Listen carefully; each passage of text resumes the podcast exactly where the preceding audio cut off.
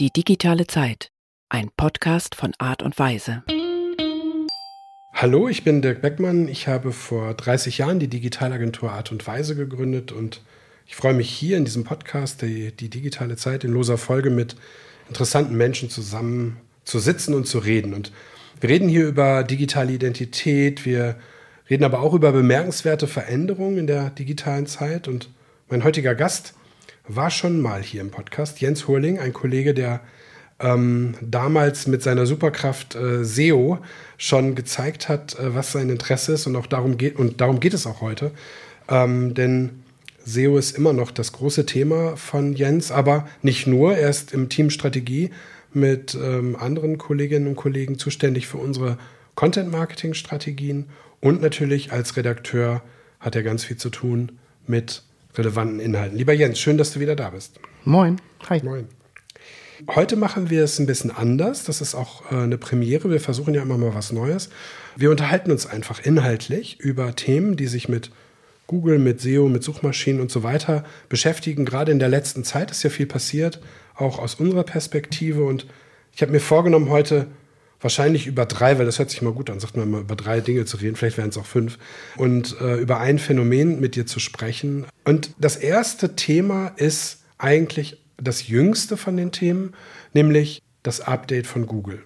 Google ist eine Suchmaschine und der Algorithmus von Google ähm, erfährt regelmäßig Updates, also wie Google eine, ähm, eine Website oder eine URL einordnet. Und diese Updates sind, die kriegen Namen und die sind, wenn man sich sozusagen damit auskennt und mit beschäftigt, äh, in, in, werden groß erwartet und es gibt große Aufregung und viele Diskussionen. Und das aktuelle Update ist, ähm, ja, vielleicht gar nicht äh, so schlecht äh, aus unserer Sicht. Und willst du mal erzählen, was es mit diesem Update auf sich hat? Ja, gerne. Genau, also das ähm, Update, das du meinst, ist das äh, Helpful Content Update, das aktuell ähm, bereits ausgerollt ist auf den englischsprachigen ähm, Suchergebnisseiten. Und du hast gerade den Namen schon angesprochen. Es ist relativ selten, dass Google Updates so sprechend benennt, also Helpful Content Update. Man kennt Google Updates eher so als Pinguin, Panda oder als irgendwas noch technischeres, Core Update September 2021 oder so etwas. Und ähm, das hieß halt Helpful Content Update. Und alleine deswegen war schon sozusagen die Aufregung und die, ja, die Nervosität auch einiger äh, Marketeers ähm, besonders groß, weil damit große Erwartungen natürlich dann verbunden werden. Es ist so, das kann ich vorweg sagen, dass aktuell noch ähm, der Impact dieses Updates relativ gering ist. Ähm, also so ein bisschen ist es noch hinter den Erwartungen zurückgeblieben. Google hat aber gesagt, dass es ein iteratives Update ist, also es wird immer weiter neu ausgerollt und ausgerollt und ausgerollt. Es gibt schon ein paar Seiten in den USA, die haben sich äh, da eine Beule geholt nach diesem Update. Das sind so ähm, Lyrics-Seiten, also vielleicht früher hat man so nach Songtexten gesucht. Ähm, da haben viele an Sichtbarkeit verloren. Das ist ein bisschen schwer einzuschätzen, wieso das so passiert ist. Im Grunde soll dieses Update nämlich eigentlich ähm, vor allem Websites abstrafen, die offensichtlich nicht helpful, also unhelpful Content sozusagen bieten. Einerseits im Sinne von so klassische SEO-Texte, die eigentlich zusammen recherchiert sind und nur Quellen zusammenfassen, die es anderswo auch gibt, also nichts hinzufügen. Ähm, deswegen ist auch ähm, sozusagen ähm, in Richtung dieses SEO-Texten als, als, als, ähm, ja, als, als Aufflufftexte sozusagen soll da unter die Räder kommen. Das ist bisher noch nicht passiert, aber. Also auch die Produktdetailseiten so ein bisschen? Ja, also Produktdetailseiten, die sehr ähm, unelegant und sehr sehr SEO-haft geschrieben ist, sind, wie, das man, wie man das früher gedacht hat. So. Ähm, oder auch Seiten, ähm, die noch sehr viel dieses Spinning betreiben. Das heißt, man hat einen Text und ändert eigentlich nur ein, zwei, drei Worte da drin und benutzt den dann wieder. Also so ein Recycling von Texten. Damit es nicht äh, Duplicate Content ist? Okay. Genau, genau. Ähm, ja, im Grunde ist das eine lange Reise, die Google da äh, weiterführt, nämlich hin zu Suchergebnisseiten, die besonders, besonders äh, gut die, die Nutzerintention treffen, die besonders gut ähm, auf den User zentriert sind. Früher war es ja so, ähm, dass es quasi nur ein Abgleich war, was hat der User gesucht, was passiert auf Seiten. Ähm, sehr quantitativ und heute ist es sehr qualitativ. Mhm. Ähm, das soll dieses Update weiter unterstützen. Das ist ja auch der Beginn unserer Reise gewesen, ne? vor, vor fast mehr als zehn Jahren. Ich glaube, auf LinkedIn habe ich so einen kurzen Text geschrieben über zehn Jahre Content Marketing und was es gebracht hat. Und angefangen hat es ja eigentlich mit dieser großen Idee von Google, mit, glaube ich, Matt Katz oder so an der Spitze, mhm. äh, wirklich zu sagen, wir wollen diesem SEO-Spam aufräumen. Zehn Jahre später erzählst du aber das Gleiche nochmal. Also hat mhm. das vorher nicht geklappt oder was ist da vielleicht unter der Haube passiert? Oder ist da, also wie, wie, wie muss man sich das vorstellen, wenn man jetzt quasi keine Ahnung davon hat? Vor zehn Jahren geht jemand los, da war Google auch schon groß, das war ein Riesending und will relevanter werden für die Endnutzer und Endnutzerinnen. Und eigentlich ist es das Gleiche nochmal. Was passiert da? Also was ist passiert, damit Google sich oder warum hat Google sich äh, jetzt äh, so herausgefordert gefühlt, das wieder zu tun und es sogar so zu nennen? Ja, Genau, also du sprichst es schon äh, an, dass es quasi auch ein bisschen an frühere Updates erinnert, ähm, die schon ähnliche Anforderungen an die, an die Content Creator gestellt haben. Also gib Mehrwert, sei relevant, sei nutzerzentriert. Ähm, Google hat auch schon öfter mal gesagt, schreibt bitte nicht für Google, also schreibt nicht für uns, sondern für die Nutzer, dann finden wir das auch gut. Ich glaube, es ist einfach ein Prozess, der noch nicht zu Ende ist. Zum einen, ähm, früher hatte Google ja auch ganz viel damit zu tun, so halb betrügerische Maßnahmen abzustrafen, nämlich wenn Links gekauft wurden, mhm. ähm, äh, wenn äh, weiße, weißer Text auf weißem Untergrund war mhm. ähm, und sowas in der Richtung. Oder Wiederholung von Keywords, ne? Mhm. Genau, ganz krasse Wiederholung von Keywords. Zudem ist aber auch mh, mm, ist Google ja auch breiter geworden. Also früher waren es diese zehn blauen Links, die abgebildet wurden, wenn ich irgendwas gegoogelt habe. Heute sind die Suchergebnisseiten ja sehr divers. Also da haben wir Bilder, ähm, da haben wir ähm, ja, also vor allem Bilder, aber nach und nach auch immer mehr Video, ähm, YouTube-Einblendungen. Und ähm, ich glaube, da muss Google natürlich auch immer wieder so ein bisschen nachschärfen, was in früheren Updates abgedeckt wurde und was heute sozusagen die Verbreiterung der Suchanfragen auch ähm, auslösen an, an Suchergebnisseiten.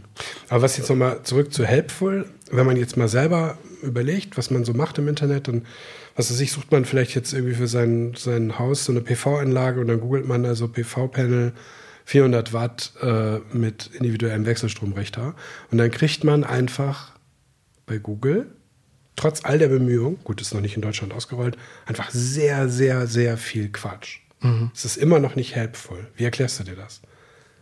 Also ist das, liegt es daran, dass so viele Leute versuchen zu optimieren und sich da gegenseitig in die Irrelevanz optimieren und, und dann das auch die te tollste Technik von Google gar nicht mehr rausfinden kann? Also mir fällt das gerade so auf, weil ich das gestern gemacht habe. Und äh, du, du hast, also was, was ich finde, ist, es ist, du vertraust dem nicht. Also es ist nicht, es ist nicht, es fühlt sich immer noch so an, auch die, natürlich die Anzeigen erstmal weggelassen, nur den organischen Content geguckt. Und dann habe ich irgendwie gedacht, klar, wer es schafft, da hochzukommen, der hat natürlich dann vielleicht eine Relevanz, weil Google das relevant findet. Aber weißt du, was ich meine? Also ich finde, das ist immer bei bestimmten Themen immer noch sehr schwer zu sagen, ähm, wieso wird das nicht relevanter für mich? Ja. Wie wenn ich dich fragen würde und du mir dann irgendwas sagst. Und dann, was ist der Grund? Ja, ich glaube, glaube, gerade bei vertrieblichen ähm, Suchanfragen, ne, keine Ahnung, PV-Anlage kaufen, ähm, gerade da ist es so eine Mischung aus man, es versuchen sich verschiedene, ähm, verschiedene Publisher, verschiedene Anbieter gegenseitig tot zu optimieren, einerseits. Und andererseits ist Google da, glaube ich, auch noch nicht so weit, dass ähm, diese Intention in der präzisen Abdeckung äh, herausgegeben werden kann. Also ich weiß jetzt nicht, was du da für, für Suchergebnisse gefunden hast, aber vielleicht hast du Vergleichsseiten gefunden. Auch, ja dass es zum Beispiel gerade von diesem Helpful Content Update mutmaßlicherweise ein Ziel gewesen, diese Vergleichsseiten eher ähm, zurückzudrängen, weil auch die arbeiten ganz viel mit diesen Flufftexten, mit diesen SEO-Texten und die arbeiten ja auch ganz oft mit Affiliate-Links, also mit bezahlten Links, die dann an den eigentlichen Hersteller gehen, weil die eigentliche Kauf, ähm, den eigentlichen Kaufplatz so. Ich glaube, naja, Google optimiert weiter. Ne? Ähm, es bräuchte ja keine Updates mehr, wenn wir schon perfekt am Ende wären. Ich glaube, bei den vertrieblichen Keywords ist es einfach noch mal ein Stück schwieriger als bei den informationellen Anfragen. Und mhm. da haben wir auch noch einen weiten Weg zu gehen. Und es wird ja auch immer, immer schwieriger. Wir haben jetzt ähm, Phänomene wie ähm, Google Lens, also die, ähm, wo ich was fotografieren kann und dann sagen kann, hey Google, welche Apfelsorte ist das? Das macht es ja alles auch noch mal diverser und für den Algorithmus und für die Menschen bei Google wahrscheinlich auch noch mal schwieriger, ähm, einen Algorithmus, dem Algorithmus Herr zu werden und den, den helpful zu halten. Mhm. Ja, und ähm, in deinem Artikel auf äh, LinkedIn ähm, zu, dem, äh, zu dem Update hast du so mehrere Punkte ge gehabt. Ein paar haben wir schon gestriffen, aber diese schlechte Inhalte ziehen zukünftig die ganze Domain runter. Erklär das mal. Ich glaube, viele Zuhörerinnen und Zuhörer, und äh, so ging es mir auch noch bis vor einem halben Jahr oder so, weiß nicht genau, haben gedacht, die einzelne URL ist das Ding, also die Seite, die ich angucke. Das heißt, ich dachte immer, und jetzt habe ich das von dir schon gelernt, aber dass ich, wenn ich also einen tollen Text schreibe, dann rankt er halt gut und dann bin ich halt glücklich, weil der kommen alle Leute hin und dann ist das quasi der Einstieg in meine Seite. Aber jetzt sagst du, ein einziger Inhalt kann die ganze Seite runterziehen. Ja, also ich, es gibt beides. Ne? Es gibt, ähm, gibt URL-weite äh, Faktoren und es gibt Domain-weite Faktoren. Ähm, und in diesem Helpful Content Update, da wurde es mal wieder so angekündigt, dass ähm, einzelne schlechte Texte, also einzelne schlechte URLs, die ganze Domain ähm, mit runterziehen können. Was auch relativ plausibel ist, weil es andersrum ähm, auch geht. Also einige gute Texte können die Sichtbarkeit der ganzen Domain anheben. Ähm, es kommt immer so ein bisschen drauf an, um was für Texte es sich handelt und in welchem um, äh, Umfeld man sich bewegt.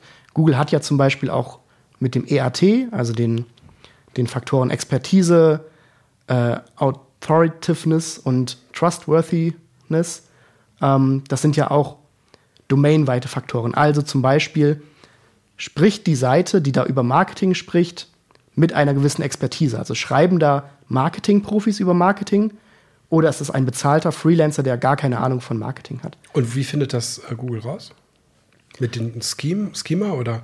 Unter anderem, genau. Also Google versucht da extrem viele ähm, Verbindungen auszuwerten. Also Google schaut zum Beispiel, steht an dem Artikel Dirk Beckmann als Autor und dann schaut Google, wo taucht Dirk Beckmann noch im Internet auf.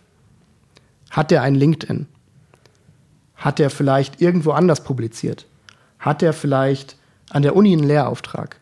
hat er vielleicht auf irgendwie Gastautorenschaft auf anderen, ähm, auf anderen Blogs oder so gehabt. Das heißt, Google versucht immer, ähm, nicht nur bei Personen, sondern auch bei Marken zum Beispiel, da funktioniert es genauso, ähm, über Querverbindungen überall hin äh, herauszufinden, wie, wie viel Credibility hat diese Marke oder dieser Autor ähm, zu dem einen Thema. Das ist ja eine relativ was heißt, also es ist schon einige Jahre so, dass Google das betont. Wir versuchen rauszufinden, wo liegt echte Expertise und wo schreibt einfach irgendjemand über irgendwas, um sichtbar zu werden. Das hieß ja also für unsere Kunden, die sollten, selbst wenn sie die Texte nicht selber schreiben, durchaus, durchaus auch als Autoren auftreten. Unbedingt. Weil sie ja die Ahnung haben, wir interviewen sie dann, machen nur den Text draus, damit er für Menschen irgendwie lesbar ist äh, und schön ist und irgendwie der Marke entspricht. Aber im Prinzip müsste dann also die, der, äh, der Ingenieur von einem mittelständischen Unternehmen, ähm, Klaus Müller, der müsste halt sozusagen dort als Autor auftreten und nicht du, weil du jetzt offensichtlich nichts mit diesem Ingenieurswesen zu tun hast, äh, sondern irgendwie was anderes machst. Also das ist ein wichtiger Faktor. Also wie würdest du den raten? Also so sehr wichtig, super sehr wichtig oder zunehmend sehr wichtig. Hm. Ähm, also da eigentlich alle Updates in der Vergangenheit, ah nee, alle ist Quatsch, es gibt auch für Produktseiten einzelne Updates, aber viele Updates in der Vergangenheit von Google zahlen auf diese EAT-Faktoren ein. Und da ist eben ja die Autorenschaft ähm, gerade bei Fachthemen immer wieder, wird immer wieder betont, steht auch in den ähm, Quality Rater Guidelines mhm. drin, ähm, weil es einfach auch eine, eine Offensive ist von Google, um zu sagen, wie finden wir nun wirklich Qualität? Also wie, ne, wie, wie können wir, wie können wir ähm, auch bei, bei sensiblen Themen, ne, wenn man irgendwie in Richtung Recht geht oder Medizin oder Finanzen, ne, da, wo es besonders schlimm ist, mhm. wenn jemand Halbwahrheiten schreibt, mhm. Ähm, wie können wir da eine gewisse Qualitätskontrolle reinbringen? Und wie? da sagt Google Experten oder Marken. Wie macht Google das mit Donald Trump? ja, das ist äh, eine gute Frage. Ich weiß nicht, ob er so viel als Autor auftritt bei Google, aber. Ähm, aber gut, er hatte natürlich viele, viele Fernseh. Ähm, also, das wäre jetzt tatsächlich spannend. Ne? Man würde jetzt, je nachdem, wie man zu ihm steht, denken, okay, der hat schon relativ viele Sachen erzählt, die nicht so trustworthy sind. Und ähm, hat aber natürlich auf der anderen Seite relativ viele Credits im Internet wahrscheinlich. Also wenn ich jetzt auch an der Uni oder an der, an der TV-Station und so weiter und so fort, überall taucht der Name auf, vielleicht in tausenden von äh, anderen Sachen. Und ich finde es halt super spannend, wie Google versucht natürlich diesem, diesem Zitierwesen eigentlich der alten wissenschaftlichen Art, wie man äh, Trustworthiness herstellt, nämlich wie viele Zitate habe ich gekriegt von meinem von meiner Publikation, wenn ich jetzt Wissenschaftler bin und was Richtiges. So ähnlich funktioniert ja Google seit dem ersten Tag und mhm. das ist spannend, dass es da immer noch, ähm, also dass es so weitergeht und dass die, die Autorenschaft jetzt wichtig ist, aber Wobei man darf nicht unterschätzen, wenn ich da kurz einhaken kann, Google kann schon auch sowas wie Sentiment verstehen, glaube ich. Also Google versucht ja das, den Kontext einer Person zu erfassen. Ne? Dirk Beckmann, Kontext, Content Marketing, Buchautor und noch irgendwas anderes. Und dann auch sozusagen äh, bei, bei Personen, die noch berühmter sind, in welchem gefühlten Umfeld werden die genannt. Also mhm. Google weiß ja auch, ist der Name Dirk Beckmann oder Donald Trump sehr divers äh, und mit polarisierend oder nicht. Ne? Genau, mhm. ne? also auch in welchen Publikationen taucht okay. er auf. Mhm, okay. Aber äh, das ist spannend. Äh, das bedeutet also, da wollte ich eben noch drauf eingehen, ich unter, also ich habe ja früher unterrichtet an der Uni und jetzt machen das ja äh, Lena und Martin äh, und du ja auch vielleicht bald oder machst du schon? Machst ja, schon? genau. Ähm, nicken hört man nicht im Podcast.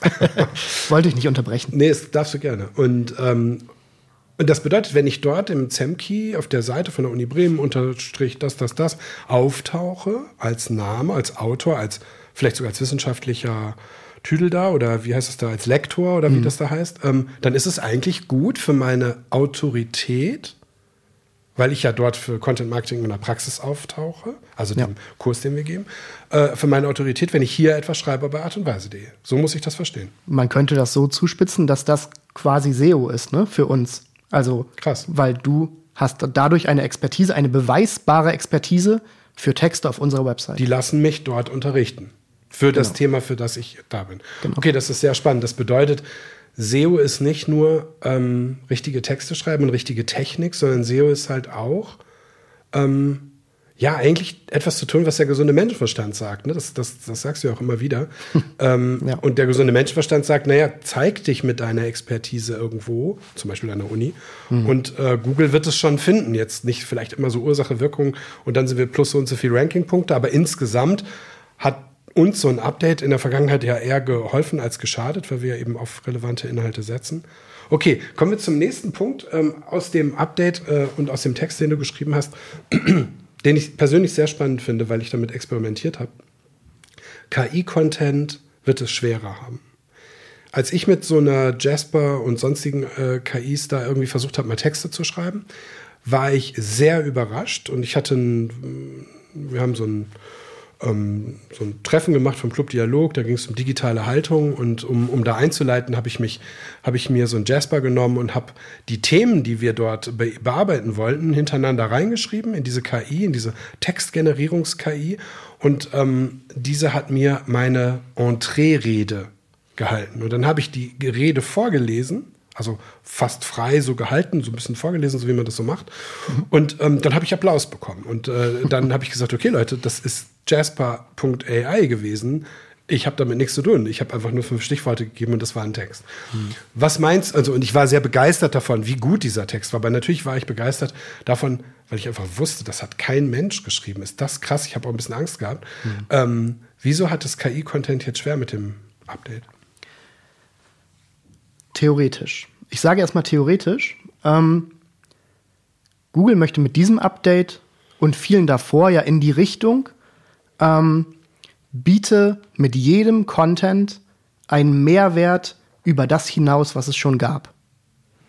Und da kann man sich natürlich schon zusammenreimen. Eine KI hat einen Textkorpus, einen sehr großen Textkorpus, aus dem es Worte zusammenfügt Und eine KI kann deswegen per Definition natürlich nur Sachen schreiben, die es schon mal in irgendeiner anderen Kombination irgendwo gab.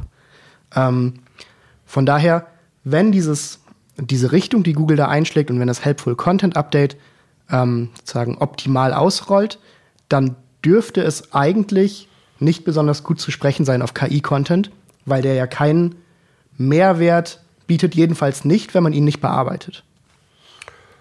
Da müssten wir jetzt einen ganzen Exkurs über KI machen. Ich glaube schon, dass KI etwas Neues erfinden kann, etwas, das nicht äh, den, ähm, dem Programmierer im, im Hinterkopf war. Das merkt man daran, dass du in der KI, ich glaube, es war sogar eine Google-KI, ähm, äh, das, also da ist auf der einen Seite ein Schachspielcomputer, auf der anderen Seite ist eine KI, dann spielen die miteinander und ähm, dann gewinnt die KI nach kurzer Zeit, weil sie das halt lernt, aber dann dem etwas obendrauf setzt. So habe ich das verstanden. Also die, die KI lernt ja und addet etwas. Und das macht es ja auch so fantastisch mit, der, mit den ganzen Potenzialen und so verängstigend, beängstigend mit den ganzen Risiken, weil was ist denn, wenn die Deus Ex Machina da uns dann irgendwas mhm. obendrauf addet, was wir gar nicht wollen. Aber anderes Thema. Deswegen, ich könnte mir schon vorstellen, dass eine KI einen Roman schreiben kann, der besser ist als einer, den du schreibst oder den ich schreibe. Mhm. Oder besser oder auch dem etwas hinzufügt. Und dann habe ich mich gefragt, was ist denn, wenn die eine KI, die den Text schreibt, mit der anderen KI, die die Suchmaschine ist, Verstehst du? Also dann, ja, ja. Und, und, und, dann können wir uns nur noch da unten hinstellen und hoffen, dass da ein paar Dollar für uns übrig bleiben, damit wir noch was zu essen kriegen, mhm. wenn wir einkaufen müssen. Aber jetzt anderes Thema. Ich, ich, ich verstehe dieser Click-Worker-Content, den die KI heute nur kann. Mhm. Also dieses so, ja, wollen Sie einen Text für 10 Euro und dann mhm. so, klar, das kann ich mir gut vorstellen, dass das bei diesem Helpful Content Update verschwindet. Und ich finde auch in der, in der tiefen Betrachtung war der ganze KI-Content Mist. Das war ein guter Effekt für, meine, für meinen Vortrag da, aber ich habe jetzt nicht so was Krasses rausge, rausgekriegt aus dem Ding. Aber damit tue ich natürlich auch dem Tool vielleicht Unrecht, weil ich es halt auch nicht so intensiv versucht habe. Mhm. Ich wollte nur verstehen, du meinst also so, ja, zusammengebastelter, halbautomatisierter, hier hin und her recherchierter, eigentlich Content, der, wie du eben sagtest, nichts hinzufügt der wird halt schlechter werden. Das genau. passiert ja aber auch, wenn Menschen das machen. Manchmal recherchieren Menschen auch einfach nur irgendwie, schreiben das zusammen und viel besser ist es nicht. Es passiert leider. Mhm. Ähm, haben wir auch immer wieder mal gesehen. Okay, aber es ist, ist verstanden und die, ähm, die Grundidee, ähm, echten Inhalt hinzuzufügen oder dem, dem Ganzen noch was Neues hinzuzufügen, verstehe ich. Aber glaubst du, dass das geht? Also der Wettbewerb passiert jetzt ja ganz schön stark in vielen Themen über Content. Mhm. Die einen wollen Turnschuhe verkaufen, die anderen wollen Turnschuhe verkaufen. Wir haben denen erklärt, dass sie relevant sein sollen, dass sie authentisch sein sollen, dass das alles irgendwie echt sein soll. Aber es sind, bleiben beides Turnschuhe und mhm. die Physik ist immer noch die Physik. Also es wird irgendwie physikalische Grenzen geben. Mhm. Selbst in Nike das Tollste und Adidas und so weiter. Wie soll dieser, also der Wettbewerb mit Content mhm. ist ja, wie, wie soll, also diese Steigerung, wie soll die, wie soll die funktionieren? Was willst du noch bei bestimmten Themen hinzufügen, wenn die Suchmaschine das so dringend will? Ich glaube, man muss das eine Ebene höher dann betrachten. Also klar, eine Produktdetailseite über einen Sneaker kann nur so viele Informationen enthalten, wie sinnvoll sind. Und da bringt es im Übrigen ja auch nichts, wenn man dann eine tolle Geschichte zum Sneaker erzählt, weil wenn ich auf diese Produktdetailseite komme, um den Sneaker kaufen will, dann interessiere ich mich auch für die Geschichte ja schon nicht mehr, ähm, auch wenn da noch sowas Tolles hinzugefügt ist. Ich glaube, da sind wir dann wieder in dem Bereich, wo wirklich SEO und Markenbildung so ein bisschen zusammengehen. Ne? Also dann baut man um den Sneaker eher so eine Marke auf, wie es ja viele Sneakerfirmen haben. Mm, und dann ist da sozusagen der Mehrwert. Ich kaufe ja viele Produkte auch für den Wertekanon der Brand sozusagen. Das Narrativ. Genau. Mhm. Ähm, ja, also bei, bei solchen Anfragen, vertrieblichen Anfragen, da ist, glaube ich, auch einfach Praxis, dass viele Produktdetailseiten, die also nicht selbst geschrieben, also nicht von einem, einem, einer Person manuell noch geschrieben werden, sondern automatisch generiert werden. Ich glaube, da ist das auch nicht, ähm, nicht, so eine, nicht so ein großer Schmerzpunkt, wenn man da automatisiert zum Beispiel. Ja. Aber es geht vielleicht eher so um, Blog, um Blogs, die irgendwie sich ein Keyword nehmen, Garten hübsch machen und das dann eben in eine, in eine KI eingeben und das dann genauso posten und dann verkaufen sie ein paar Links von diesem Blog und fertig. Ich glaube, da wird es schwieriger werden, Wenngleich, wie ich ganz am Anfang sagte, das Helpful Content Update aktuell noch recht langsam äh, ins Rollen kommt erst. Und das ist aber im Englischsprachigen schon ausgerollt. Man hätte jetzt genau. dort schon Effekte sehen können. Hätte man Effekte mhm. sehen können, aber sie bleiben noch weitestgehend aus, muss man sagen. Okay, also verlassen wir das kurz. Das, wird, das ist ja sozusagen miteinander alles verwoben, aber kommen wir mal kurz zu Contentix. Ihr wart auf so einer Konferenz. Kannst du mal kurz erzählen, was die macht? Und dann habe ich da so zwei, drei Fragen zu. Also ihr wart, glaube ich, mit insgesamt zwei plus zwei plus einer, nee, vier, vier Menschen ja. auf der, mhm. äh, habt euch die Woche geteilt. Was ist das und was habt ihr da, wie war's? Genau, also die Veranstaltung übergreifend heißt Campix und ähm, die teilt sich auf in zwei Tage SEO, zwei Tage Content und einen Tag so Vertriebsthemen. Und wir waren die ersten vier Tage da, und beziehungsweise ich war die ersten vier Tage da mit wechselnden Kolleginnen.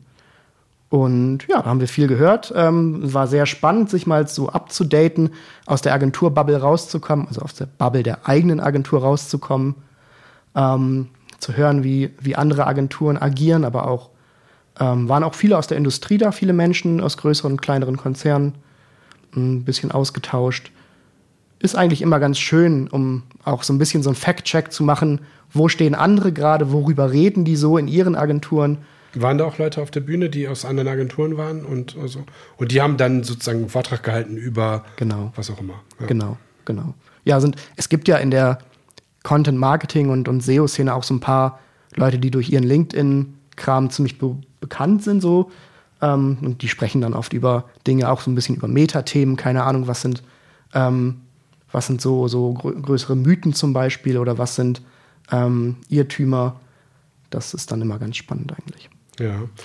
Du hast ja auch darüber einen Artikel geschrieben, aber diesmal nicht auf LinkedIn, sondern auf unserer Website. Und da pick ich mal eine Sache raus. Und zwar sagst du eine Erkenntnis aus der, äh, aus der Konferenz für dich war, immer mehr User lesen immer weniger. Ich behaupte ja immer noch, nachdem wir irgendwie vor über zehn Jahren dieses äh, die Zeit-App gemacht haben und dann alle gefragt haben, glaubst du ernsthaft, dass jemand die Zeit auf dem iPhone liest oder auf dem iPad? Und es sich ja tatsächlich zeigt, dass das passiert. Man liest ja auch Bücher auf den Dingern.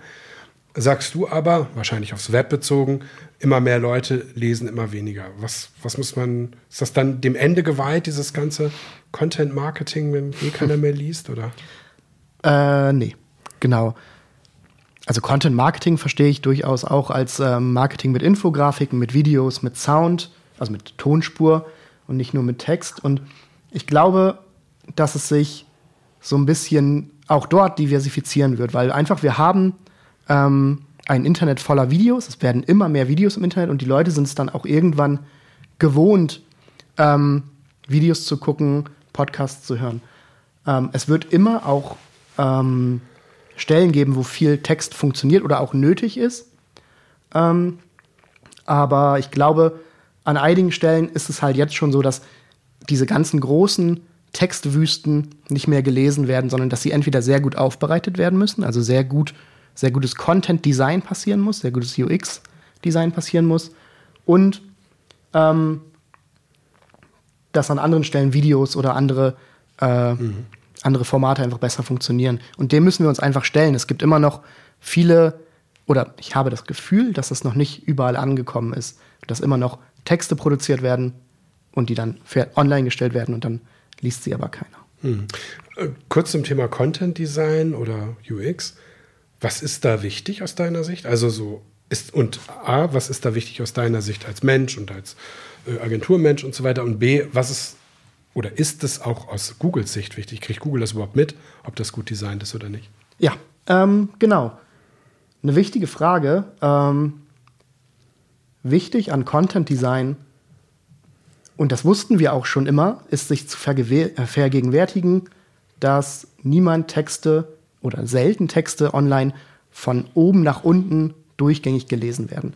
Das heißt, ich brauche, vor allem wenn ich längere Texte schreibe, Einflugschneisen. Ähm, Überschriften müssen so geschrieben sein, dass sie quasi eine Einflugschneise sind und ich auch einen Absatz mittendrin äh, beginnen kann zu lesen, ohne total verwirrt zu sein.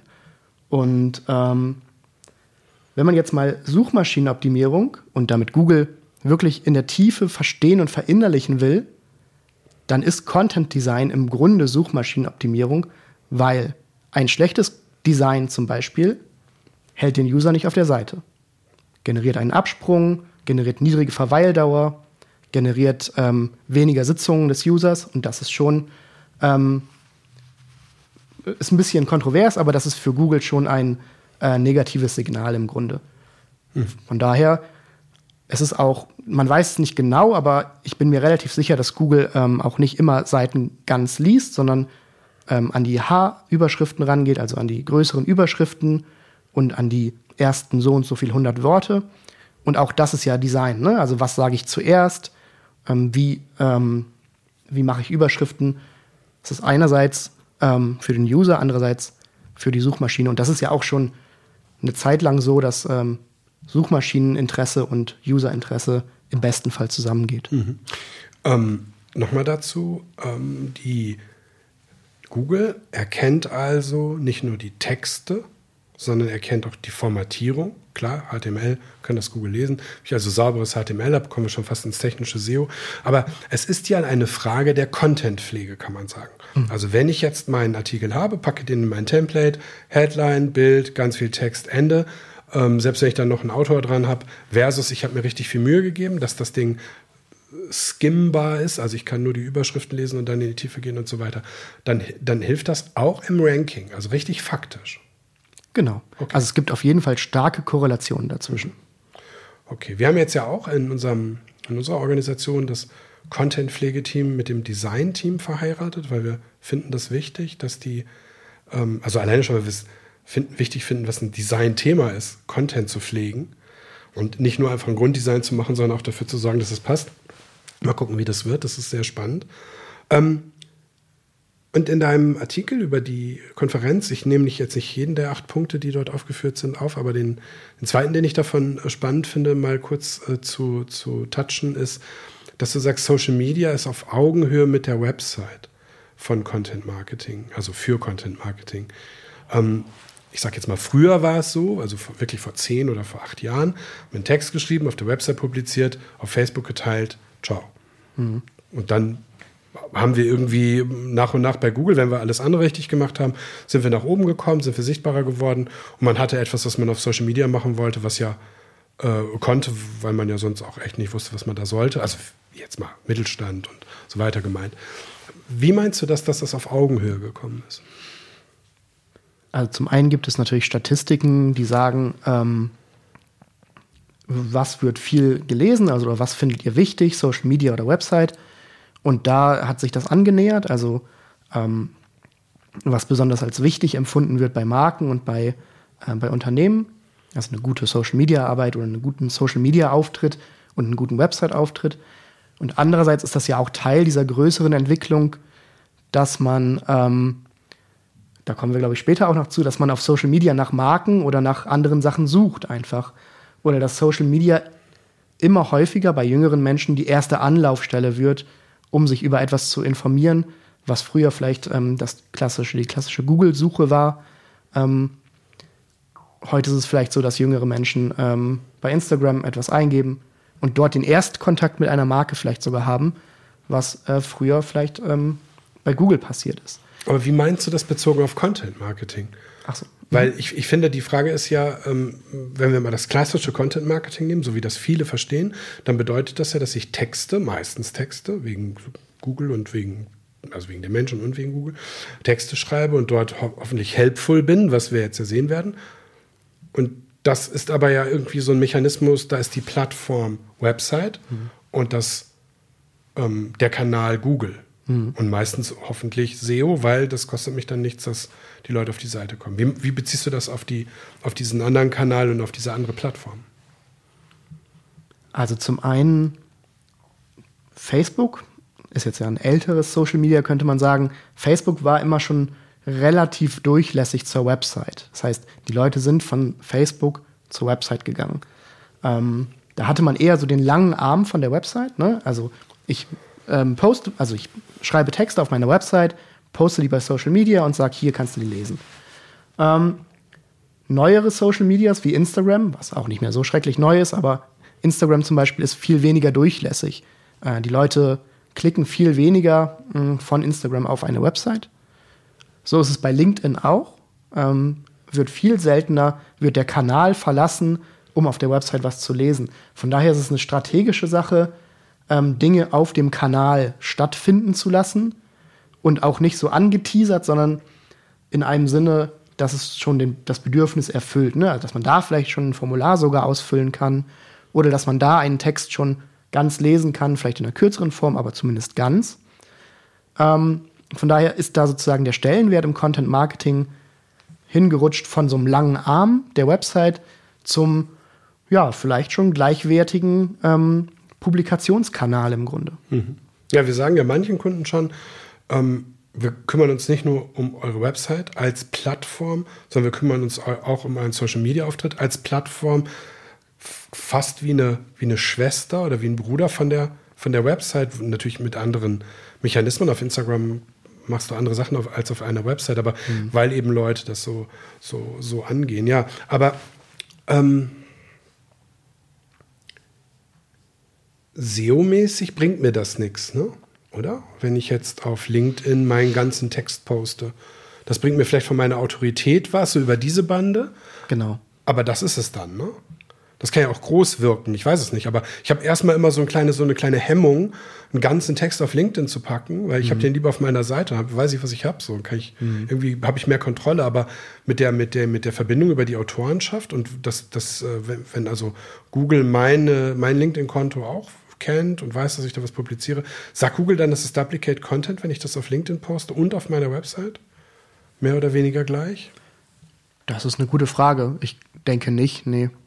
Aber es ist genau wie du sagst, ne? Also du kannst dir über LinkedIn eine Marke aufbauen und machst damit so zu sagen, was für deine organische Sichtbarkeit bei Google. Ja. Mhm. Wie doll stimmt diese Korrelation? Oder wie, wie, wie, wie, also ist das was Kleines, was wir gerade besprechen, oder ist das schon was Wichtiges, wie meine Autorität auf Google ist für dieses EAT, also EAT? Ich würde das als ziemlich wichtig einstufen. Mhm. Ähm, es ist auch immer noch so heutzutage, dass Backlinks, das ist ja auch so ein bisschen so ein heißes Thema, ne? also Links auf meine Website, ähm, dass die ein sehr starker Faktor sein können. Und das wird ja auch durch so eine, durch so eine Allgegenwärtigkeit einer Marke, einer Person ähm, gefördert. Ne? Das heißt, wenn du dir einen Namen machst, auf LinkedIn oder wo auch immer, ähm, dann kann es ein extrem starker Boost für deine Website-Sichtbarkeit über Zeit sein, ne? weil du baust dir eine Marke auf mhm. oder sei es auch eine Personenmarke. Äh, das, ist, das ist ein großer Faktor. Das ist ein tatsächlich großer Faktor. Du brauchst trotzdem Content auf deiner Website, aber ja. ja. Okay, das heißt also, ähm, Stand der Dinge SEO. Ähm, es gibt ein Update, das geht in die Richtung Relevanz, helpful, äh, hilfreich. Also die, die Inhalte, die wir produzieren, sollen idealerweise noch hilfreicher sein. Wir sollen nicht anfangen nachzulassen, die Kunden zu nerven und denen zu sagen, die lassen uns lieber irgendwie den aufwendigeren Artikel machen, der zwar mehr Geld kostet, aber dafür irgendwie dem Ganzen noch etwas hinzufügt. Mhm. Kann ich eigentlich, kurz dazwischen fragen, ich wollte eigentlich auf was anderes kommen, aber kann ich eigentlich einen alten Artikel nehmen von vor zwei Jahren und den verbessern? Ist das hilf, ist das gut? Ist das dieses, äh, ich adde dem Ganzen noch was? Also wenn du ihn wirklich verbesserst, ja. Also wenn du, ne, du musst mit dem, du musst wirklich, glaube ich, mit dem Mindset rangehen, Jetzt nehme ich diesen alten Artikel, der vielleicht so mittelhelpful war, schau noch mal mit der 2022 Brille drauf und was könnte ein User, der jetzt hier landet, richtig geil finden? Was ist sowas wie ein, ich glaube, in der, in der Suchmaschinenoptimierung nennt man das Information Gain. Also was ist etwas, was als Information noch obendrauf kommt, was äh, sozusagen so ein Wow-Effekt ist, passend zur Suchanfrage. Hm. Sehr valides Mittel, würde ich sagen, ja. Ja, wir haben das jetzt schon so ein bisschen gemerkt durch das Gespräch. Also es, es, gibt keine Frage, die du nicht beantworten kannst. Und deswegen hast du wahrscheinlich auch den nächsten Artikel geschrieben. SEO gehört entmystifiziert, denn wir wissen mehr, als viele zugeben. Das heißt also, da hebst du ja darauf ab, dass die, dass viele so tun, ja, man weiß nicht, das Orakel von, äh, wo kommt Google her? Mountain View? Mhm. Nee, weiß ich nicht. Wo sitzt Google? Äh, ähm. Mountain View vielleicht. Na egal. Also sagen wir das Orakel aus Kalifornien. Ja. Niemand weiß, wie es funktioniert und du schreibst eigentlich, doch, wir wissen das ganz genau und da möchte ich mal mindestens auf zwei Sachen eingehen, die ich besonders spannend finde und das ist mhm. eben die Quality Rater Guidelines. Was sind Quality Rater Guidelines und höre ich richtig, das sind echte Menschen oder sind das Maschinen? Genau. Also ganz kurz zurück, wir wissen es nicht ganz genau, aber wir wissen ziemlich viel, ähm, finde ich. Die Quality Rater Guidelines ähm, sind Guidelines, also Richtlinien für Quality Rater. Und das sind in der Tat echte Menschen, die im Auftrag von Google das Internet angucken und nach diesen Richtlinien ähm, Websites bewerten. Das ist, äh, hast du richtig verstanden, ja. Hast du ein paar davon auf, äh, im Kopf von diesen Guidelines? Also ein großer Teil dieser Guide oder ein Teil dieser Guidelines war eben das ähm, EAT-Konzept. Ähm, also Leute haben geschaut auf Websites, wirklich auf einzelnen Websites, echte Menschen haben geguckt, finde ich hier einen Autoren, finde ich hier einen Absender, ähm, gibt es ein Impressum, auch solche Sachen. Ähm, wie ist zum Beispiel das Verhältnis von ähm, Content auf der Seite und so Boilerplate-Content drumrum? Also ähm, ist das irgendwie ein schlechtes Verhältnis? Also passiert hier eigentlich ganz wenig Content und viel, ähm, viel überflüssige Struktur oder viel Werbung oder sowas in der Richtung. Und das bedeutet, nur kurz, worauf deutet das hin, wenn das so ist? Auf minderwertigen, auf eine minderwertige Website im Grunde. Ne? Also wenn sozusagen, wenn du so eine Website hast, die im Grunde ihren Content, also ihr, ihre Inhalte nur als Alibi dafür hat, andere Sachen anzubieten. Mhm. Also wenn ich auf einer Seite viele Links auf von mir aus Shops habe und in der Mitte da so ein bisschen Content steht, dann ist das eher ein schlechtes Zeichen. Genau, dann, dann hat man ja so ein instrumentelles Verhältnis zum Content. Ne? Ich schreibe den nur, um Ah ja. nicht zu helfen, sondern eigentlich was anderes zu machen Okay. quasi. Okay, verstehe. Okay, noch hast du noch eine? Also da sitzt ein Mensch und hat irgendwie gelernt, hat ein Onboarding gemacht bei Google, also wie das Quality Rater. Und dann hat man irgendwie diese Quality Guidelines gelernt. Und als SEO-Mensch kann man natürlich Rückschlüsse ziehen, was man also quasi gut machen muss, damit die Quality Rater das gut finden. Aber hast du noch einen? Naja, ganz klassisch schauen diese Menschen auch darauf, ähm, wie gut eine Website eine Suchintention erfüllt. Also die geben, also die, ich weiß nicht, wie die technisch genau arbeiten, aber die schauen, matcht das Keyword, das ich eingegeben habe, auf die Website, die ich dafür ausgegeben bekommen habe. Und dann, ähm, wenn und dann nicht raten die die Suchergebnisse von Google rauf und runter. Genau, genau. Es ist wie so ein, wie so ein kleiner ähm, stichprobiger ähm, Qualitätssicherungsprozess. Weiß man, wie viele Seiten, also wei- weiß man eine Quote, also ist das ein Promille? Wahrscheinlich nicht, aber ist das so, so ein, so ein Milliardstel aller Seiten oder so? Hat man das irgendwie jemals gehört? Nee, das kann ich nicht sagen. Wie viele Menschen machen das? Weiß man das? Das steht irgendwo. Ich weiß es nicht, aber Okay. es steht irgendwo. Okay, wie viele Quality Rater es gibt? Mhm, aber es sind, es sind glaube ich, Tausende. Tausende. Okay, man muss ja auch irgendwie verstehen, warum diese Leute, diese Firmen so viele Mitarbeiter haben ne, und Mitarbeiterinnen. Ich weiß auch nicht, wie das, also jetzt mal ehrlich, keine Ahnung, wie das Anstellungsverhältnis ist, wenn du ein Quality Rater bist. Vielleicht bezahlen die auch Freelancer. Ich ähm, weiß es nicht genau, aber irgendwo lässt sich das nachgoogeln. Diese Guidelines haben ja auch eine lustige Backstory, die waren ja mal geheim. Ähm, das ist ein recht langes Dokument, also über 100 Seiten, glaube ich. Und die waren mal geheim und sind dann geleakt irgendwann. Und dann hat Google gesagt, na gut, dann ähm, veröffentlichen wir sie immer, wenn es neue gibt. Eigentlich ganz lustig. Na gut, ist cool. Ja, pass auf. Ähm, das ist so ein bisschen so äh, Stand der Dinge, SEO, ein bisschen das, das erklären. Dann habt ihr irgendwie sowohl auf der Konferenz als auch wir vorher dieses Thema gehabt, was mich jetzt ja gerade auch in verschiedenen ähm, Kontexten bewegt hat. Also das Thema, ähm, was wir mit unserer Kollegin hatten, was im letzten Podcast auch äh, ein bisschen besprochen wurde, nämlich, dass es Menschen gibt, die auf Instagram googeln. Und ich fand das sehr krass, als sie das so erzählt hat, weil ich habe das, ich meine, so Social SEO und so irgendwas haben wir immer gehört und fliegt da so drüber und aber es war also in keinster Weise relevant für mich und also gar nicht und auf einmal erzählt sie das, dann reden wir da in unserem Mittagessen drüber, dann reden wir äh, da noch in einem anderen Kontext drüber, dann schreibt irgendjemand was darüber, dann schreibt die New York Times darüber, dann sagt Google was dazu und ich finde das Thema deswegen so spannend, weil ich konnte mir einfach nicht vorstellen, dass jemals das Geschäftsmodell von Google unter Druck geraten kann. Dass jemals die Suche durch etwas ersetzt werden kann, was an, also Menschen entscheiden sich ja, dass sie das anders suchen. Und alles, was wir gerade besprochen haben, helpful, ähm, das ist ja alles sehr, sagen wir mal, verkopft, das ist sehr, sehr, sehr, sehr rational, das ist Und, und, und kannst du dir erklären oder mir erklären, warum Menschen ein Restaurant nicht bei Google suchen, sondern bei TikTok? Mhm. Ja, kann ich. Ja, cool. ähm, weil es in dem Fall more helpful ist, ähm, das Essen visuell zu sehen, das es in diesem Restaurant gibt, die Umgebungsatmosphäre zu sehen, die, die Vibes zu spüren von diesem Restaurant. Und das sieht man halt bei TikTok und bei Instagram aktuell besser. Also im Grunde wird Google da auch dem eigenen Anspruch nicht so richtig gerecht, weil offenbar haben die Menschen, gerade jüngere Menschen, eine, ein Bedürfnis danach, anders zu suchen, als Google es aktuell erm ermöglicht. Ne?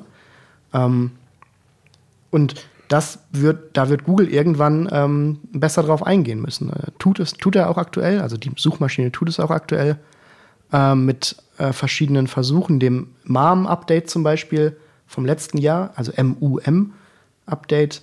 Ähm, da werden wahrscheinlich auch in Zukunft die Google-Suchergebnisseiten visueller, noch stark visueller. Aber aktuell ist es einfach ein Bedürfnis nach einem italienischen Restaurant auf einer Plattform zu suchen, die visueller ist, wie Instagram, wie TikTok.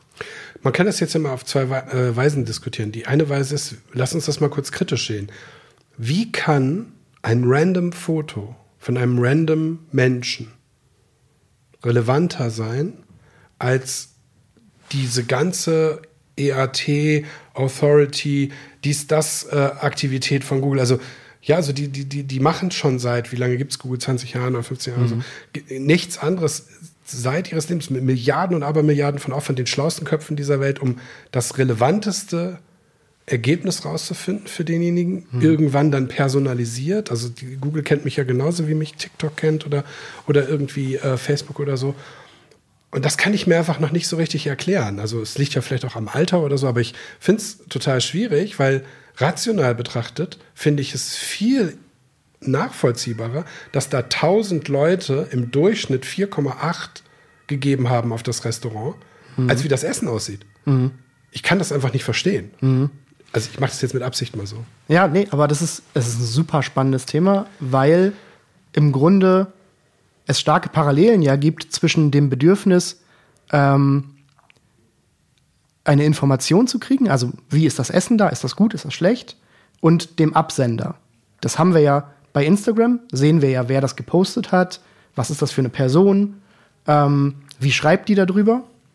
Und gleichzeitig bemüht sich Google ja in die gleiche Richtung. Mit dem EAT ist ja nichts anderes als Autoren damit zu verbinden, wer hat das jetzt vielleicht. Gut, du meinst jetzt mit dem Sternebewertung und so, das ist natürlich eine kollektive Bewertung ähm, aus verschiedenen Stimmen, klar. Ähm, da kann man natürlich drüber streiten. Äh, es gibt, man kann natürlich auch diese Bewertungen kaufen oder fälschen ähm, oder beeinflussen oder ähm, wie gut sind diese Bewertungen auf Google ähm, wirklich auf das Essen gemünzt oder hat sich da einfach jemand mit dem Kellner in die Haare gekriegt oder sowas in der Richtung. Mhm. Das kann man natürlich auch kritisch diskutieren. Aber im Grunde ist es in dem Sinne super spannend, weil beides, äh, beide Welten, Instagram und Google, in die Richtung gehen, irgendwie ähm, Informationen durch menschlichen Faktor zu, zu kredibilisieren quasi. Okay, aber das heißt, die, die sogenannte äh, Street Credibility, in dem Fall dann die digitale Credibility, äh, spielt in beiden Fällen eine Rolle, wobei uns nicht ganz transparent ist, wie das bei Instagram läuft. Also, warum kriege ich denn das Foto, tun wir mal so, als ob unser Kollege Fabian ein Foto von einem italienischen Restaurant gemacht hat oder von seinem Essen dort, von der Spaghetti, hm. Spaghetti Carbonara, original italienisch gemacht, nicht mit äh, ähm, mit ähm, Sahne und irgendwas, sondern irgendwie, keine Ahnung, wie das geht. Und er macht davon ein Foto. Und wieso wird das gezeigt und nicht deins? Wissen wir mhm. das? Ich weiß es nicht. Also es wird damit zu tun haben, dass auch Instagram einen Suchalgorithmus hat und wahrscheinlich mein Suchverhalten mit Hashtags und mit, ähm, mit über Freunde, welche Freunde habe ich, welche Freunde hat Fabian, irgendwie darauf matcht, was ich angezeigt bekomme und was nicht. Also mhm. Also es wird auch über über ähm, verschiedene miteinander verbundene ähm, Faktoren funktionieren, mhm. glaube ich. Genau, also kritisch betrachtet ist es eine wenig rationale, wenig nachvollziehbare, wenig faktische mhm. Vorgehensweise. Ähm, andersherum muss man sagen, naja, klar, wenn du wissen willst, wie du das Restaurant findest, gehst du halt dahin, guckst dich da so ein bisschen um Und dann sagst du dir, nee, da will ich nicht sein, weil du vielleicht nicht so auf Plastikmöbel stehst oder genau diesen Style super findest und denkst, mhm. okay, die geben das Geld nicht für Möbel aus, sondern für die Zutaten. Also dieses sich ein Bild machen buchstäblich, macht man sich wahrscheinlich eher in den bildbetonten Social Media Plattformen als in den im textbetonten Google. Und mhm. hast du Anzeichen, siehst du Anzeichen dafür, abgesehen von diesem Update, dass Google dort massiv investiert, um sein Geschäftsmodell nicht zu verlieren oder vielleicht selber ein soziales Netzwerk gründet oder was glaubst du, was da passieren wird? Also das mit dem sozialen Netzwerk hat ja nicht so gut geklappt. Stimmt. Ähm, ich glaube, dieses Update ist ein riesiger Schritt dahin. Ähm, das MUM-Update, MUM, äh, steht für Multitask Unified Model und ähm, soll es Google zum Beispiel ermöglichen, viel besser auf Bildern, in Videos und in Podcasts zu erkennen, was, was wird darin gesprochen. Also wir gehen dahin, dass audiovisuelle Medien von Google indexiert werden und zukünftig genauso durchsuchbar werden von Google wie, ähm, wie Text. Das heißt, Google geht weg von der Textsuchmaschine hin zu einer multimedialen Suchmaschine und dann können wir wahrscheinlich auch irgendwann viel besser ähm, italienisches Essen in München in einem bestimmten Viertel bei Google suchen. Hm. Und Genau, Google hat natürlich nur bedingt äh, Recht und äh, das Recht und Zugriff auf die Profile der Nutzerinnen und Nutzer in Social Media. Ähm, okay, und bezahlt viel Geld bei Apple dafür, dass es als Suchmaschine äh, genutzt wird. Also Apple ist ja auch closed, was das angeht. Mhm. Und dafür gibt es halt Geld. Wahrscheinlich wird, äh, muss Google dann demnächst relativ viel Geld bezahlen, um bei TikTok äh, äh, Seiten anzuzeigen oder so. Wird man sehen. Ähm, aber zum Abschluss oder was heißt Abschluss, aber so zum, wo auch immer wir jetzt gerade sind. Ähm, es gibt einen Begriff, den ihr mitgebracht habt aus der, aus der Konferenz und der dann irgendwie hier so durch die Agentur ge, gewabert ist und der heißt Messy Middle. Mhm. Und was ist das? Erklär uns das mal. Ja, das passt ganz gut zu dem, was wir gerade eben schon besprochen haben. Messy Middle ist ein Modell von Google, wie sich Menschen im Internet verhalten, die auf der Suche nach irgendwas sind. Ähm, und zwar ist es so ein bisschen ein Gegenentwurf zu dem klassischen Customer Journey Modell, wo ich irgendwo anfange, dann ein, zwei, drei Phasen je nach Modell durchlaufe und irgendwo ende. Also irgendwo die Customer Journey, die Reise des Kunden beendet ist. Ähm, Google sagt, das gibt es so nicht. Es gibt einen Anfang und es gibt ein, ähm, ein, ein Ende, ein Ziel. Und das dazwischen, also die Mittel davon, ist messy, ist ähm, ja, schmutzig, äh, chaotisch durcheinander. Und das müssen wir irgendwie anders verstehen. Gerade ähm, weil das Internet so multimedial ist. Google sagt, und hat es dann doch wieder versucht, so ein bisschen äh, die Chaotik rauszunehmen, das Chaos. Google sagt, Menschen beginnen mit einem Bedürfnis, irgendwo im Internet was zu finden, sei es eine Information, sei es ein, ein Produkt. Und dann gibt es in dieser Messy Middle zwei ähm, zwei Modi, die die User durchlaufen, nämlich Exploration und Evaluation. Der User ist erst im Exploration-Modus, das heißt, er erkundet, sucht, sucht, sucht, geht dann in den Evaluation-Modus. Er versucht durch eine weitere Suche irgendwo ähm, seine Exploration zu evaluieren, ob die gut oder schlecht ist. Und dann geht er wieder in den Exploration-Modus, weil die Evaluation war noch nicht gut genug. Und irgendwann kommt er aus dieser Schleife der Exploration und Evaluation raus und ähm, kommt an sein Ziel. Und das ist insofern natürlich ähm, eine Veränderung, als dass wir überlegen müssen, okay, was machen wir in der Exploration, in der Exploration-Phase für den User und wie helfen wir ihm dabei, es zu evaluieren. Ja, oder es sind eben auch vielleicht zwei verschiedene äh, arbeiten. Ne? Also in der genau, genau. Exploration-Phase haben wir ja genug zu bieten, meistens als derjenige, der vielleicht ein Produkt, eine Dienstleistung anbietet. Aber in der Evaluation ist es natürlich mit Blick auf die, den einen Absender, der wir sind, der das Interesse hat, sein Produkt oder seine Dienstleistung zu verkaufen, natürlich unglaubwürdig. Erstmal. Und das heißt, wir müssen dort irgendwie gucken, dass wir in die Rankings von irgendwelchen äh, seriösen Testergebnissen oder was auch immer kommen. So verstehe ich das. Beim Beispiel PV-Anlagen habe ich dann irgendwie natürlich irgendwann so Test und Beste und äh, Made in Germany, Made in Europe und so weiter. Äh, warum auch immer, weil, keine Ahnung, weil ich dachte, irgendwas ich weiß auch nicht, wie ich Qualität sonst sagen soll, hoch, hochwertig und so. Ich kriege mhm. natürlich die ganze Zeit, alles ist, alles ist voll mit irgendwelchen Links und alle behaupten, sie können es heute liefern, niemand kann mhm. irgendwas liefern. Ähm, aber klar, diese Evaluation-Phase ist das Problem. Also ich finde, das ist das, also die Exploration-Phase ist eigentlich ganz gut im Griff, mhm. weil durch viel Content-Marketing, durch viel Relevanz, durch viel, was wir eben vorher besprochen haben, sind viele Hersteller, viele Firmen, viele Marken eigentlich schon ganz gut darin, ihre Geschichten zu erzählen, ihre, ihre, ihre Produkte und so weiter gut darzustellen. Aber ob das stimmt, da hm. müsste Google so ein Evaluation-Update äh, machen. Also irgendwas mit diesen, ja, und du sagtest, der Helpful Content Update würde auch ähm, möglicherweise dabei helfen, dass diese ganzen Vergleichsseiten irgendwie anders werden. Weil ich meine, es gibt ja zu jedem Thema eine Vergleichsseite mit 2022 mhm. in der mhm. URL und eine Aufmachung, die erstmal so aussieht, als ob da jemand viel Text geschrieben hat, sich ganz viel Mühe gegeben hat. Mhm. Mhm. Ist das so gemeint mit Evaluation oder gibt's da, ist da noch ein anderer Gedanke hinter? Naja, die Evaluation kann halt auch sein, ich habe ein Problem, ähm, suche eine Lösung für dieses Problem, finde etwas, und versuche dann nochmal gegenzuchecken, ob es andere Lösungen gibt. Mhm. Das heißt, ähm, was man so ein bisschen aus dieser Messy Middle mitnehmen kann und was deswegen auch gut zu diesem MAM-Update passt, ist, dass man Suchmaschinenoptimierung, glaube ich, in der Zukunft mehr multimedial einfach verstehen kann, indem wir auf den Suchergebnisseiten zum Beispiel mit, mit Content, Text-Content ähm, auffindbar sind, aber auch vielleicht auf YouTube mit einem Erklärvideo dazu auffindbar sind. Oder dass wir viel mehr darauf achten, dass wir hochwertige Bilder von etwas haben, weil Google das immer besser versteht und weil User halt auch bestimmte, ähm, bestimmte Sachen eben visuell haben wollen. Mhm. Ja? Also keine Ahnung, ich suche nach, nach irgendwas für meinen Garten, dann kann ich das noch so sehr in einem Text beschreiben. Mhm. Ich brauche einfach ein Bild dafür. Mhm. So. Und da müssen wir uns, glaube ich, mehr ranhängen, dass Suchmaschinenoptimierung eher so ein übergeordnetes nachfrageorientiertes Content Creation Ding wird, ähm, wo mir ab vom Text dem User das, das Bedürfnis erfüllen ähm, in der Form, die er gerade will. Mhm. Heißt das, dass ich, wenn ich ein Thema habe, lieber dieses Thema als Text und als Infografik und als Video und als Podcast mache, damit ich diese verschiedenen Facetten habe?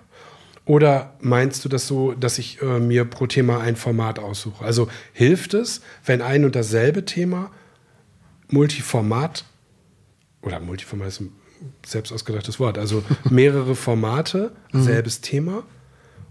Also wie wir jetzt über deine Texte reden im Podcast. Mhm. Also ich meine, ist das, äh, ob das Marken- und Identitätsstiftend das weiß ich, aber ist das SEO-mäßig interessant? Also wird Google irgendwann sagen, das ist toll und eben nicht, gerade nicht Duplicate Content, sondern das Gegenteil, obwohl es Duplicate Content sozusagen auf eine Weise mhm. ist, es aber nicht eine Textkopiererei, sondern hier hat jemand ein Video gemacht und erklärt das irgendwie mit, mit, mit, mit, mit Filzstiften oder so ausgeschnittenen Zetteln und hier mhm. ist es ein Podcast, wo zwei Menschen reden oder, mhm. also glaubst du, dass das in die Richtung geht? Das geht in die Richtung. Ähm, es gibt schon aktuelle Beispiele sogar dafür. Mhm.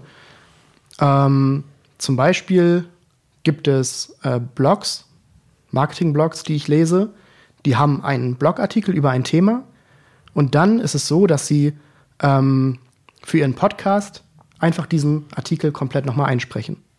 Das ist ja im Grunde schon das. Aber einfach wie er da steht? Einfach wie er da steht, wird vorgelesen. Okay. Ähm, und wie gesagt, wir gehen in eine Richtung, wo wir sagen, Google wird Tonspuren, Podcastspuren durchsuchen können, wie ein Text. Und dann sagen können, okay, du hast gegoogelt nach was sind Entitäten in der Suchmaschinenoptimierung. Hier, Minute 30, spricht Dirk Beckmann über Entitäten. Hör dir das mal an. Ähm, du musst nicht den ganzen Podcast hören, nicht die ganze Folge hören, nur dort ähm, wird es erklärt. Das ist jetzt so? Oder es äh, kommt? Das kommt noch, das kommt noch. Ähm, das MAM-Update ist zwar schon ausgerollt, aber nur für ganz wenige Fälle offenbar in der Anwendung. Mhm. Und, äh, und, und wahrscheinlich bei, bei Video schon eher als bei, bei Audio, ne? Ja, das, also es ist kaum ausgerollt, auch bei Texten sogar noch gar nicht so richtig. Mhm. Ähm, man hat das gesehen, das kann ich jetzt nicht in der Tiefe erklären, man hat das gesehen bei Ergebnissen, die mit Covid zu tun hatten, dass das MAM-Update geholfen hat, da Ergebnisse, bessere Ergebnisse zu liefern ähm, rund um Impfstoffe und so weiter. Aber es ist jetzt noch nicht so, dass ähm, dass das irgendwie auf Podcasts oder auf Audiospuren angewandt wird. Wobei wir sehen, in den Google-Suchergebnissen kommen immer wieder auch YouTube-Clips. Und zwar nicht ganze YouTube-Clips, sondern da sagt Google schon, hier an Minute ja. so und so viel, hör mal rein. Genau, über Video haben wir gar, noch gar nicht geredet. Das wird auch in deinen, in deinen äh, Texten erwähnt, dass es immer wichtiger wird. Das wissen ja auch alle, es wird ja immer gesagt. Ähm, wir finden, wir finden als Firma natürlich äh, Videos auch ganz toll, weil wir ein tolles Videoteam haben, äh, wo viel passiert. Wird ähm, auch noch viel zu selten umgesetzt, ehrlich gesagt. Jetzt, wo du das gerade sagst, ne, es ist ja auch so, das machen wir auch schon manchmal, dass wir einen Text schreiben und dann haben wir so eine ganz kurze Infografik-Zusammenfassung über dem Text was ja dann auch nicht Duplicate Content ist, mhm. sondern es ist einfach, hast du Bock, das ganz kurz als Video zu lesen oder zu sehen mhm. oder willst du den ganzen Text lesen? Ja, aber ich finde für mich sowieso, also ich zum Beispiel äh, höre auch nur noch Bücher, weil es irgendwie besser passt, also mhm. Audible oder irgendwas. Äh, und für mich ist das ganz normal, dass ich Podcasts höre, weil ich will nicht, kann auch gar nicht immer so viel gucken, irgendwie immer, muss immer mhm. irgendwas anderes machen. Das heißt also, jeder hat ja so auch seine Form und was weiß ich, wenn ich irgendwas lernen will, also wenn ich jetzt irgendein Problem habe, dann sage ich mir ja, gucke ich halt ein YouTube-Video und dann kann ich das kann ich meinen Rasenmäherroboter reparieren und dann, das kann ich natürlich nur mit einem Video. Es ist ja ausgeschlossen, das anders zu lernen, außer einem Video. Mhm. Und, da, und dann könnte ich mir aber, hätte ich jetzt sozusagen vorher einen riesigen Artikel geschrieben darüber mit tausenden äh, Fotos und jetzt machen sie so und so und so, es würde mir nichts bringen. Rasenmäherroboter sehe ich die ganzen kleinen Sachen, ne, äh, beim Video sehe ich die ganzen kleinen Sachen nebenbei und kann mhm. es irgendwie so. Und jetzt kann ich diese blöde Vorderrad da wechseln. Mhm. Lieber Jens, ähm, wir könnten noch ewig reden, aber ich habe noch zwei Themen oder ein, ein, ein, eine Rubrik, die ich beim letzten Mal zum ersten Mal gemacht habe. Mhm. Das ist äh, geklaut von meinem Lieblingspodcast Alles gesagt und das ist auch nicht so lang. Und da sage ich dir zwei Begriffe und du musst sofort antworten. Mhm. Und du musst sagen, welchen Begriff du nimmst und äh, du darfst nicht äh, skippen oder so. Das darf man bei denen. Hier musst du dich einfach entscheiden. Okay. Facebook oder TikTok? Facebook. TikTok oder Insta? Insta. Insta oder YouTube? YouTube. YouTube oder Google? Google. Buch lesen oder surfen? Surfen. Surfen oder Fernsehen? Surfen. Video oder Text? Text. Text oder Bild? Text. Suchen oder entdecken? Entdecken. Homeoffice oder Office? Office. Großer Monitor oder Laptop? Groß. Laptop oder iPad? Laptop. Marktteile 8 oder selbst in der großen Küche kochen? Uff. Selbst kochen lieber. SEO oder Strategie? Strategie. Strategie oder Redaktion? Strategie. Redaktion oder SEO? Hm. SEO. Stadt oder Land? Stadt. Auto oder Fahrrad? Fahrrad. Senden oder Empfang? Empfang. Cool. Eine letzte Frage, die ist ja sozusagen ein bisschen Tradition immer hier, ähm, so ein bisschen auf die Zukunft. Du hast ja schon ein bisschen in die Zukunft geguckt, aber vielleicht mhm. willst du das nochmal zusammenfassen, wenn man ähm, jetzt äh, die ganzen Themen, die wir angerissen haben, sich anguckt. Man hat ähm, die Menschen, die auf Instagram googeln, man hat äh, diese, diese Updates, die in Richtung mehr Relevanz, helpful gehen und so weiter. Wir haben ein bisschen über Video geredet und, und all das. Wo geht es mit ich meine ganz konkret SEO, also was wir tun können, damit unsere Kunden besser in Google oder besser gefunden werden, vielleicht sogar. Mhm. Vielleicht heißt Search Engine Optimization irgendwann auch Social and Search blablabla, Optimization, keine Ahnung. Wo geht es hin damit? Also, dass man sich bemüht, besser gefunden zu werden im Internet. Ja, es geht dahin, eher eine Search Experience Optimization zu machen. Das heißt, wir als Suchmaschinenoptimierer sind dann keine Suchmaschinenoptimierer mehr, sondern wir sind nachfrageorientierte, userzentrierte Optimierer der ganzen Journey. Ne? Also wir haben ja, wir haben ja das Rüstzeug aus der Suchmaschinenoptimierung, nachfrageorientiert zu arbeiten. Und bei YouTube gibt man auch nur Keywords ein. Bei Instagram gibt man auch Worte ein. Bei TikTok weiß ich es gerade nicht. Aber überall dort hat man ja ein Prinzip, das sagt, wir bieten das, was der User jetzt gerade sehen will. Und ich glaube, dahin geht die ganze Reise, eine strategische Metaebene, das Bedürfnis der User zu finden und zielführend zu befriedigen. Egal mit welchen Formaten, egal wo. Also auch bezogen auf Social Media. Auch bezogen auf Social Media. Das heißt, du sagst, SEO wird ab bald nicht mehr übersetzt mit Search Engine Optimization, sondern mit Search Experience Optimization Genau. und meint dann tatsächlich, ich suche etwas, ich bin nicht im Entdeckermodus, der bleibt dem Unterbrecherwerbungssystem vorbehalten. Also es kommt irgendwas in meinen Stream oder in meinen Film oder was auch immer. Genau. Du meinst immer noch das Suchen, also Intention, ich will was und ich kriege es und dieses ist eigentlich das neue SEO. Genau, genau. Einfach einen Bedarf erkennen und optimal abdecken und das eben in einer strategischen, zielführenden Form. Gutes Schlusswort. Vielen Dank, lieber Jens. Sehr, sehr gerne.